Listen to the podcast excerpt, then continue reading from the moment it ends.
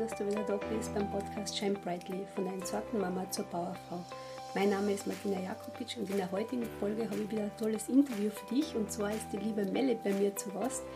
Und die Melli hat eine seltene Krankheit, ein Syndrom, und zwar das Tino-Syndrom. Und in dieser Folge wird sie dir erzählen, wie sie mit der Krankheit umgeht, wie, wie es überhaupt zu der Diagnose gekommen ist, und ich werde dir erzählen, warum das Interview für mich selbst so wichtig ist, was das Dino-Syndrom ist und warum man im Universum einfach immer vertrauen soll. Viel Spaß beim Reinhören.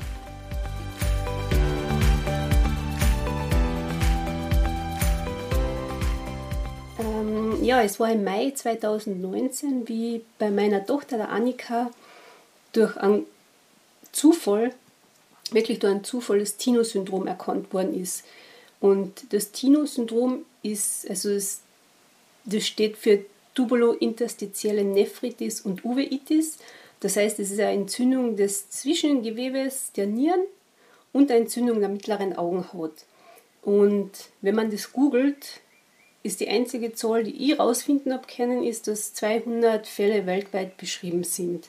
Also quasi unmöglich, jemanden zu finden, der ebenfalls an Dino erkrankt ist. Und ähm, bei der Annika ist eben äh, das wirklich so gewesen, dass sie gesagt haben, wenn es ein paar Wochen länger noch nicht draufgekommen wären oder es nicht erkannt worden wäre, dann wäre sie dialysepflichtig geworden. Und ja, es hat dann eine relativ lange Cortisontherapie gefolgt, die leider nicht geholfen hat, wo sie heute noch kämpft mit dem Gewicht und immunsuppressiver Therapie. Und ja, aber jetzt geht es ihr momentan gut. Es ist alles in Ordnung. Hat regelmäßige Kontrollen, muss alle sechs Wochen zum Augenarzt. Die Niere wird alle drei Monate kontrolliert. Und so kann man sich das ungefähr bei der Annika vorstellen. Und bei der Annika halt noch wirklich relativ, oder sie ist noch sehr jung mit, mit fast 17. Und ja, wie bin ich jetzt auf die Melde gekommen? Und zwar im Dezember 2019 war das. Da haben wir so ein gutes halbes Jahr von der Krankheit gewusst. Ähm, hat die Annika bei mir geschlafen und ich habe nach langem wieder mal, was sonst nie der Fall ist, den Fernseher eingeschaltet gehabt und da noch dazu einen Sender, den ich überhaupt nicht schaue. Um NDR, glaube ich, war das. Und da ist die Sendung Visite gelaufen und am Ende von der Sendung gibt es immer die Rubrik äh, seltene Diagnosen. Und ich habe das so laufen gehabt und da war eben der Beitrag von dieser seltenen Diagnose und meine Augen und meine Ohren sind immer größer geworden, als ich die Geschichte da von der Frau gehört habe. Und irgendwann habe ich zu Annika gesagt, du schau mal, ich glaube, die hat der Dino. Und genauso war es dann auch. Und über Facebook war es dann nicht wirklich schwer, die liebe Melli ausfindig zu machen. Und wir waren jetzt schon, haben jetzt schon ein paar Mal telefoniert, sind immer wieder Sprachnachrichten und Bilder, die wir uns schicken und, und WhatsApp und so im, im Austausch. Und ja, deshalb sage ich halt immer, man muss dem Universum vertrauen, dass er immer die richtigen Menschen in unser Leben bringt. Und es ist natürlich einfach eine tolle Sache, wenn man, wenn man sich mit Gleichgesinnten austauschen kann, was jetzt nicht nur der Arzt ist, der, der uns behandelt, sondern eben wirklich jemand, der das selber äh, mitgemacht hat. Auch. Ja, aber ich würde sagen, wir lassen mir die Melli jetzt selber erzählen, wie es ihr vor der Diagnose gegangen ist, wie sie die Diagnose bekommen hat, den, ihren Kampf mit Cortison und Co. und generell das Leben mit dem Dino. Und vorab möchte ich vielleicht noch geschwind sagen, die Qualität ist heute sicher nicht die beste, weil wir komplett auf Oldschool machen, also mit Handy laut geschalten und mit dem iPad aufnehmen, aber das tut dem Inhalt nicht, nicht schaden, sage ich jetzt einmal. Und ja, ganz viel Spaß beim Anhören. Machen wir! Start mal los! Okay, okay. hallo liebe Mel. Ähm, ja, schön, dass du da bist. Wie geht's dir? Hallo liebe Martina, mir geht es super. Ja, vielleicht erzählst du ein bisschen über die, wer bist du, woher kommst du, was machst du so, damit die Zuhörer dich ein bisschen kennenlernen. Ja, also ich bin Melanie Pünzner, komme aus dem schönen oder lebe in dem schönen Schleswig-Holstein in Bruckenlande.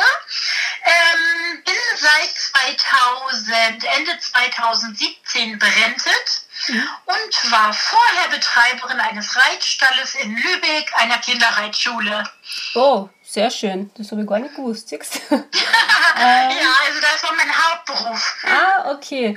Okay, ja, also ich habe schon im Intro erzählt, wie es bei der Annika war und dass ich die eben auf Visite oder bei der Sendung Visite gesehen habe und die danach kontaktiert habe. Ähm, bei dir war ja der Verlauf, ähm, äh, sage ich einmal, vor allem bevor du gewusst hast oder bevor du die Diagnose gekriegt hast, ja ein bisschen anders als wie bei der Annika, ich sage einmal dramatischer. Und ich würde sagen, erzähl einfach einmal, wie hat es bei dir angefangen, mit welchen Symptomen, wie war es dann, äh, Symptomen, nicht Symptome, Symptomen.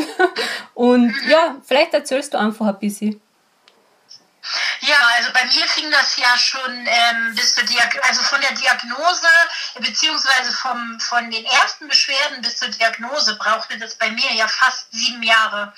Ähm, Im Jahr 2010 fing das eigentlich recht harmlos mit Muskelbeschwerden an. Also da fiel mir das erste Mal vermehrt auf, ähm, dass mir die Muskeln wehtaten. Also ich habe das immer so ein bisschen auf meinen Beruf geschoben. Ich äh, erzählte dir eingangs, dass wir damals eine Kinderreitschule in Lübeck betrieben haben und ich auch noch aktiv ähm, im Reitsport tätig war. Mhm. Also selber noch Turnier geritten bin, Pferde beritten habe und ähm, habe das dann immer so ein bisschen darauf geschoben, äh, hast heute ja wieder viel getan und hast im Stall gearbeitet und Pferde geritten. Da hat man dann eben auch mal Muskelbeschwerden. Ja.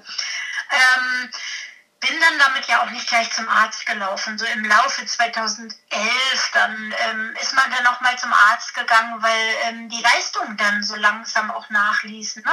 Äh, ich will jetzt nicht, das wäre vielleicht so ausschweifend, jedes einzelne 2011, 2012, mhm. 2013 aufzählen.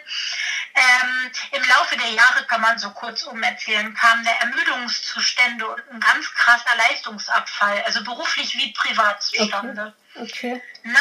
Und ähm, ich habe, sag ich mal, so ab 2014 eigentlich regelmäßig Ärzte aufgesucht und habe denen mein Leid geklagt.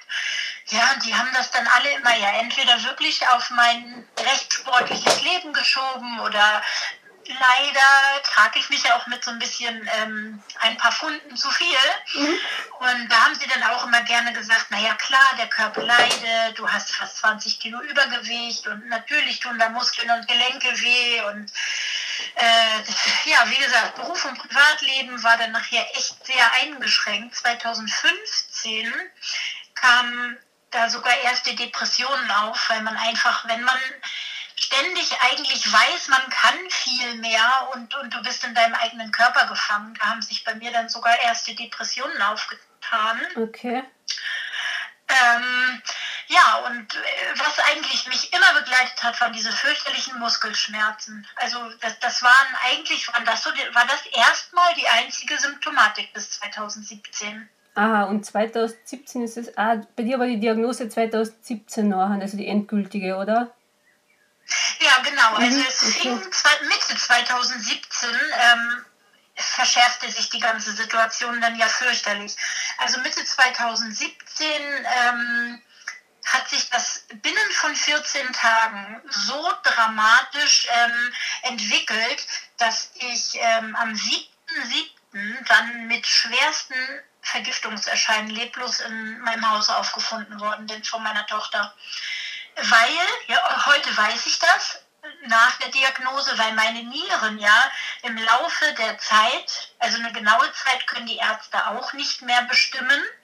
Also sie möchten da jetzt nicht hundertprozentig sagen, dass 2010 die Muskelbeschwerden schon damit zu tun hatten, dass die Nieren vielleicht unterschwellig nicht mehr vernünftig funktionierten. Mhm. Ähm, das, das, würden die mir jetzt nicht bescheinigen wollen.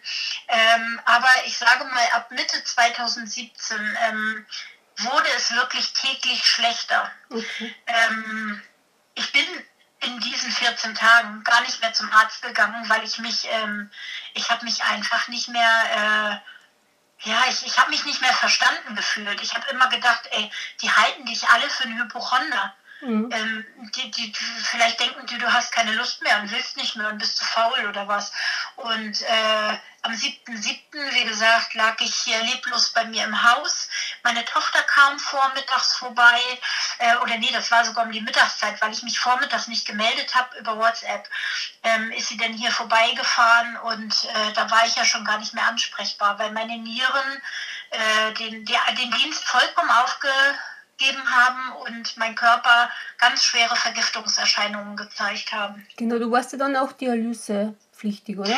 Ja, sollte ich, äh, sollte ich erst. Also ich bin in die Klinik gekommen und da haben sie eine Woche lang äh, versucht, das mit sämtlichen Medikamenten und Spülungen, die haben ja dann, ähm, haben mich geschwemmt mit Wasser. Ich habe zwölf Liter Flüssigkeit ähm, über, den, äh, über die Vene äh, beziehungsweise über einen, über einen Zugang bekommen, mhm. dass die Niere wieder anfängt und dass mein Körper gespült wird und äh, hatten somit die Hoffnung, ähm, diese Vergiftungserscheinungen ähm, wieder zu lindern und mich wieder gerade vorzubekommen und haben ähm, in diesen 14 Tagen gesagt, äh, oder ich sag mal, in diesen, ich war 17 Tage im Krankenhaus und die ersten 14 Tage hieß es dann, wenn das nicht besser wird nächsten Tag, Frau Pinsner, dann müssten wir Sie an die Kurzzeitdialyse äh, mhm. schließen. Da hatte ich natürlich eine wahnsinnige Panik vor, dass ich dann da vielleicht auch gar nicht wieder von runterkomme, mhm. wenn meine nicht wieder anfangen. Ne? Ja, ähm, das haben die Ärzte aber abgewendet durch dieses ähm, wahnsinnige Cortison-Programm, was ich dann ähm, angefangen habe, dieser Cortison-Marathon. Da haben sie mich ja mit Cortison bombardiert. Mhm. Ähm, da habe ich bald mehr Cortison zu mir genommen wie Frühstück. Ja, ja ähm, genau. Und dann, ähm, dann bist du aber nach Hause und dann ist erst das mit den Augen äh, dazugekommen, oder? ja, das, genau. Also in der Klinik haben sie in den 17 Tagen das ja schon hinbekommen, ähm, dass zumindest die Niere ruhig bleibt, die Entzündung in der Niere ähm, mit dem Cortison zumindest in Schach gehalten wird.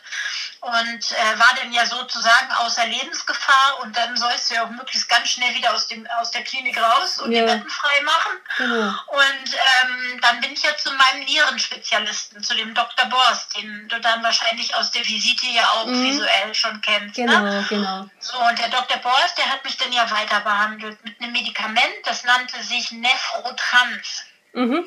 Und das musste ich, ich, ich glaube, das habe ich ja fast das halbe Jahr bis zur Diagnose. Es dauerte dann ja noch vom Juli, wo ich aus der Klinik bin, dauerte das ja noch bis Dezember, bis die Frau Holle meine Diagnose hatte.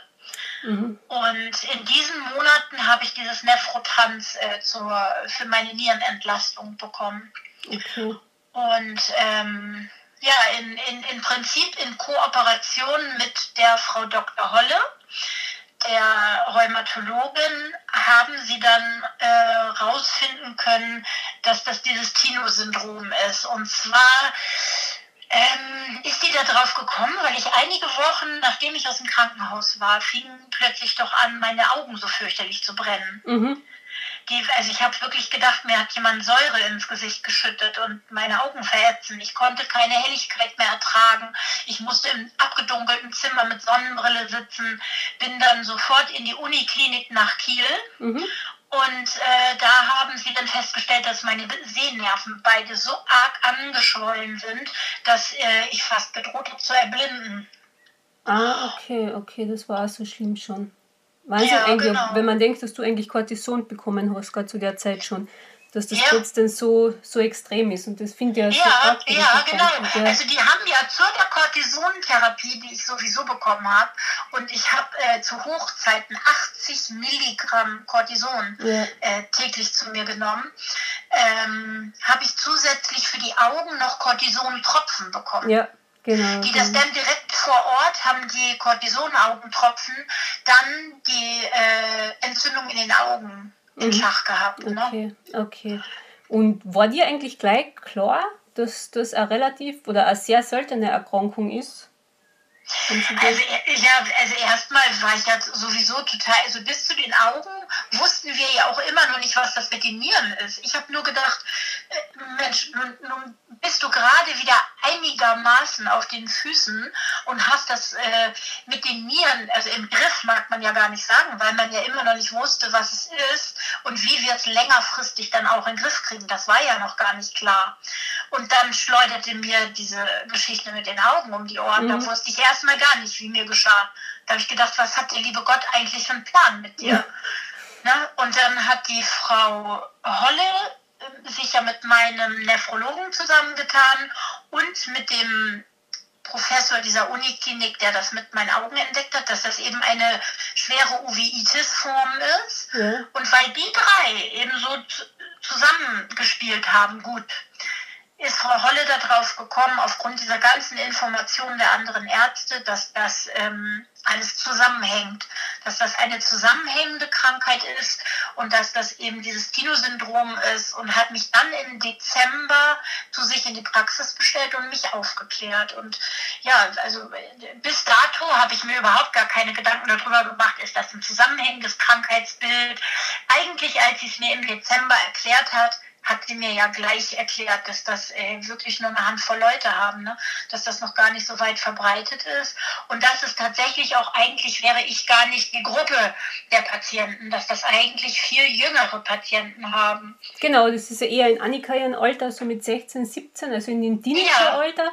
Und ich habe ja mal so ein bisschen recherchiert im Internet, also ich habe 200, äh, also die einzige Zahl, was ich gefunden habe, ist weltweit 200 beschriebene Fälle also, mhm. und es hat mir ja. keiner sagen können, dass das wirklich mehr sind oder was. Und deswegen finde ich es ja noch so faszinierender, dass genau ich damals da, obwohl ich die Sendung nie schaue, genau damals und das einzige Mal auch noch geschaut habe, dann nie mehr. Und dass, dass du genau da drin warst. Also war echt, ja, das, ich habe gerade früher im Intro gesagt, dass, dass äh, also man muss dem Universum vertrauen, das bringt immer die richtigen Menschen und das ist natürlich ganz was anderes, wenn man sich mit jemandem austauschen kann, ein bisschen. Gell? Was, was ähm, nicht nur mit den Ärzten, die das ja eigentlich nicht haben, sondern mit, mhm. mit jemandem, der selbst betroffen ist. Gell? Ja, der das wirklich durchlebt. Ne? Genau. Und zu der Sendung muss ich auch noch sagen, ich kannte, bis, bis Frau Holle mich fragte, ob ich da ähm, gerne äh, mitmachen würde, um kannte ich die Sendung nicht mal. Also ja. ARD, ZDF und NDR, das sind so gar nicht meine Sender, die ich schaue. Ja. Und ähm, ja, na klar, habe ich dazu gesagt und ähm, habe gesagt, wenn das anderen Menschen helfen kann, weil das ja nun wirklich, sie hat mir diese Zahl mit diesen 200 weltweit tatsächlich auch so beschrieben. Ah, okay, okay. Ja, und da habe ich gesagt, äh, sie hat in ihrer ganzen äh, Zeit als Ärztin mit mir zwei Fälle gehabt. Also sie hat tatsächlich mal einen Fall gehabt. Ja, das habe ich auch im, in Graz. Der Professor Mache, wo die Annika in Behandlung ist, der kennt auch ein Kind noch. Aber sonst ja. auch nicht. Und er ist auch schon sehr erfahren, sage ich jetzt einmal. Ja, wo du sagst Kind, genau das sagte Frau Holle auch. Das war nämlich auch eine Jugendliche. Mhm. Genau, also ja. Da, also bin ich da tatsächlich auch noch so eine Ausnahmefall. Wer weiß, vielleicht, ich habe schon gedacht, vielleicht habe ich ja so junge Gene. Vielleicht ist meine DNA ja so jung. Das kann sein. Ne? Das wird es wahrscheinlich das sein. aber Positives. das ist da, ja, da habe ich ja auch gesagt, dass ich da so aus dem Rahmen fall. Ähm, ja, aber dass man sich da so zusammengefunden hat, das, war vielleicht auch der Plan ja, von lieben Gott. Irgendwie schon, ja. Na, aber wenn wir jetzt gerade gesagt haben, was Positives, ähm, was war eigentlich, oder hast du eigentlich irgendwas mitnehmen können aus der ganzen Situation, irgendwas Positives für dich? Das also ich muss sagen, ich bin ja grundsätzlich schon immer ein recht positiv eingestellter Mensch. Also mein Leben verlief auch nicht immer so ganz in ruhigen, behüteten Bahnen. Ich habe auch ganz, also familiär ganz, ganz viele schlimme Dinge erlebt. Mhm und viele, viele, viele Schicksalsschläge in meinem Leben erlebt. Und ähm, irgendwie sagen so Menschen, die mich kennen, mal Mensch, dass, dass dir die Sonne immer noch so aus dem Gesicht scheinen kann und du immer noch so positiv eingestellt bist, das ist ja schon ein Wunder. Aber ganz ehrlich, das ist das, was ähm, mich heute so zufrieden leben lässt. Ähm, ich hatte natürlich wahnsinnige Panik. Also ich habe wirklich gedacht, was ist im schlimmsten Falle? Im schlimmsten Falle natürlich, äh, dass, dass man da verstirbt. Meine Kinder waren total in Panik. Meine, meine Tochter konnte zum Beispiel in dieser ähm, Visiteaufnahme nicht direkt mitspielen, wie ich es ja gemacht habe. Mhm. Also das Interview, das hat sie gerade eben überstanden. Wer sie kennt und das Interview sieht, der sieht, dass sie knallrote Augen und ein total aufgeregtes Gesicht hat. Da mussten sie alle zehn Minuten Klappe, Schnitt, Stopp Aha. und dann mussten sie sie neu schminken, weil sie immer ja. wieder angefangen hat zu weinen. Ne? Ja. Also weil das für sie, sie hat wirklich gedacht, ihre Mutter stirbt. Ja. Ne? Ja. Und das sind natürlich so Ängste, die mich auch begleitet haben und ähm, oder vielleicht wenn es dann besser läuft und ich nicht sterben muss, dann vielleicht mich ein Leben lang die Dialyse begleitet. Ja. Ne? Das ja. sind natürlich Ängste, die man da so durchlebt. Aber ja, ich habe mich da wirklich, muss ich heute sagen, ich habe mich da durchgekämpft, ich habe mich da rausgeholt. Ich konnte die ersten Monate nach dem Krankenhaus ja nicht mal vernünftig laufen. Durch dieses äh, Cushing-Syndrom mm, habe ich ja auch ja. zu meinem zu meinem Gewicht nochmal, ich glaube, 16 Kilo oder mm. 18 Kilo drauf gehabt ich konnte mich nicht mehr bewegen, ich konnte nicht mehr spazieren gehen mit meinen Hunden. Ich bin von hier, von meinem Haus bis zum Carport gekommen, dann war ich fertig mhm. und habe mich Stück für Stück da wieder rausgeholt. Mhm. Und ja, ich muss heute sagen, ich bin dankbar für jeden Tag, wenn ich gehe jeden Tag mit meinen Hunden sechs, sieben Kilometer bei uns im Wald ja. spazieren. Okay. Und ich bin dankbar. Ich bin dankbar, dass meine alte 14-jährige Hündin das noch kann. Und ich bin dankbar, dass ich das wieder kann. Also für mich ist das immer so, man darf einfach nicht aufgeben. Ja, ne? genau. Dafür ist das Leben einfach zu schön. Ja, das ist wahr, ja. Das stimmt. Aber wie geht es dir jetzt soweit? Also von, von den Symptomen her, also wir haben ja erst vor kurzem geredet, aber Vielleicht ja, also symptomatisch alles wunderbar. Ähm, meine Nieren, die, die eine Niere ist nicht ganz so auf dem Damm, wie sie sollte, aber sie arbeiten beide wieder ordentlich. Ähm, das Azathioprin wurde gedrosselt auf 100 Milligramm pro Tag, 50 morgens, 50 ah, abends. Okay. Ähm, null Schmerzen, so das übliche Zipperlein, wenn man nun bald über 50 ist, ne? dass mal der Rücken kracht ja, oder okay. die Gelenke mal ein bisschen. Aber das hat überhaupt nichts mit dem Tino-Syndrom zu tun.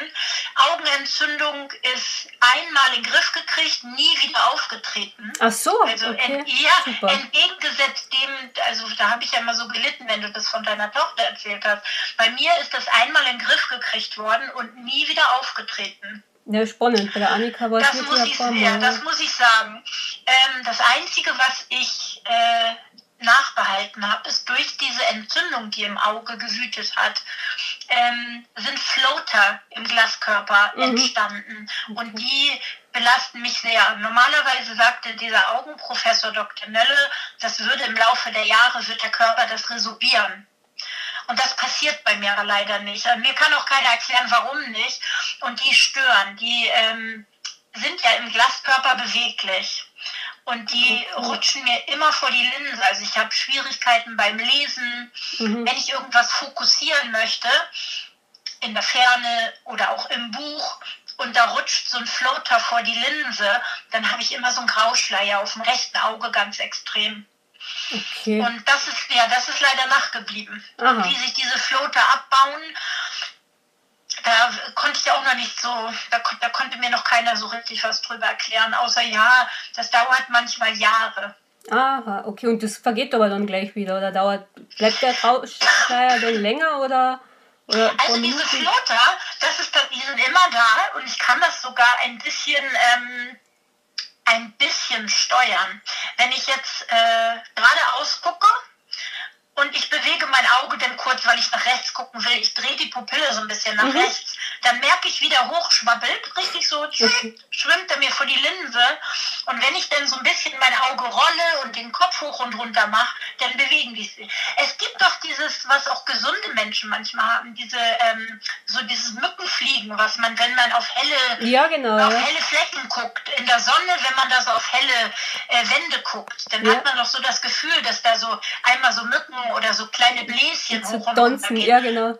Genau, so muss man sich das vorstellen. Ah, okay. Nur eben, dass die Flecken deutlich dunkler sind. Mhm. Okay, verstehe schon, ja. Aber das ja, ist das ist das Einzige, was ich, also es geht natürlich nicht mit Schmerzen einher. Es ist einfach nur störend. wirklich äh, ne, störend, wenn du lesen willst zum Beispiel. Also beim Fernsehgucken an sich stört es auch nicht, es sei denn, man will mal einen Untertitel lesen. Mm, das okay, ja. kann dann mal schwer. Aber ansonsten, ich muss ganz ehrlich sagen, ähm, geht es mir soweit gut. Schön. Super. Sehr gut. Ähm, ja, äh, das Einzige, was ich noch sagen wollte, was mir noch eingefallen ist, wie ich heute über die Sendung nachgedacht habe, dass du ja mittendrin einmal geflüchtet bist aus dem Krankenhaus, glaube ich, gell? Damit du deine Hunde wieder siehst. Ich ja im Bademantel. Ja, genau. Also es war tatsächlich so, wie es in der Sendung gezeigt worden ist. In meinem knallrosanen Plüschbademantel hat meine Tochter mich abgeholt, weil ich so große Sehnsucht hatte, mit meinen Hunden im Garten zu sitzen und einfach ein bisschen Normalität zu ja, genießen. Genau, genau. Also, mhm. und dann, ähm, du hast eine wunderhübsche, entzückende, äh, sowas von knuffige Enkeltochter. Ja, ja ich seit einem Jahr. Ja, die wird jetzt eh schon bald ein Jahr, gell? Ja, im, im Juni, Juni. Ja, am 8. Juni, 8. genau. Juni, genau, schön, ja. Und ich glaube, die wird ja auch so ein bisschen die Sonne zurückbringen, gell? Du, das ist äh, ganz ehrlich, da habe ich immer schon gesagt, das ist so, der Auftrieb sind eh meine Kinder und auch das Enkelkind alleine, dafür willst du ja schon gesund sein genau. und da sein und willst die aufwachsen sehen. Ne? Das ist also, ich fühle mich so in meine Zeit als Mama zurückversetzt, wenn ich die Kleine bei mir habe, mhm. wie die Zähnchen durchkommen, ja. wie sie jetzt steht, sie seit ein paar Tagen kann sie oh. stehen. Also das ist das ist allemal was die Quälerei wert, mich da aus dem Krankenbett ja, wieder hochzuarbeiten. Ja, schön. Ja, Mel, ich, ich sag danke, danke von ganzem Herzen, dass du so, so offen geredet hast drüber, über deine Krankheit und ja, wir bleiben sowieso in Kontakt, auf mhm. alle Fälle. Und ja, danke noch einmal, dass du deine Geschichte mit uns geteilt hast. Das habe ich gerne gemacht, Martina. Dankeschön, danke. Dankeschön.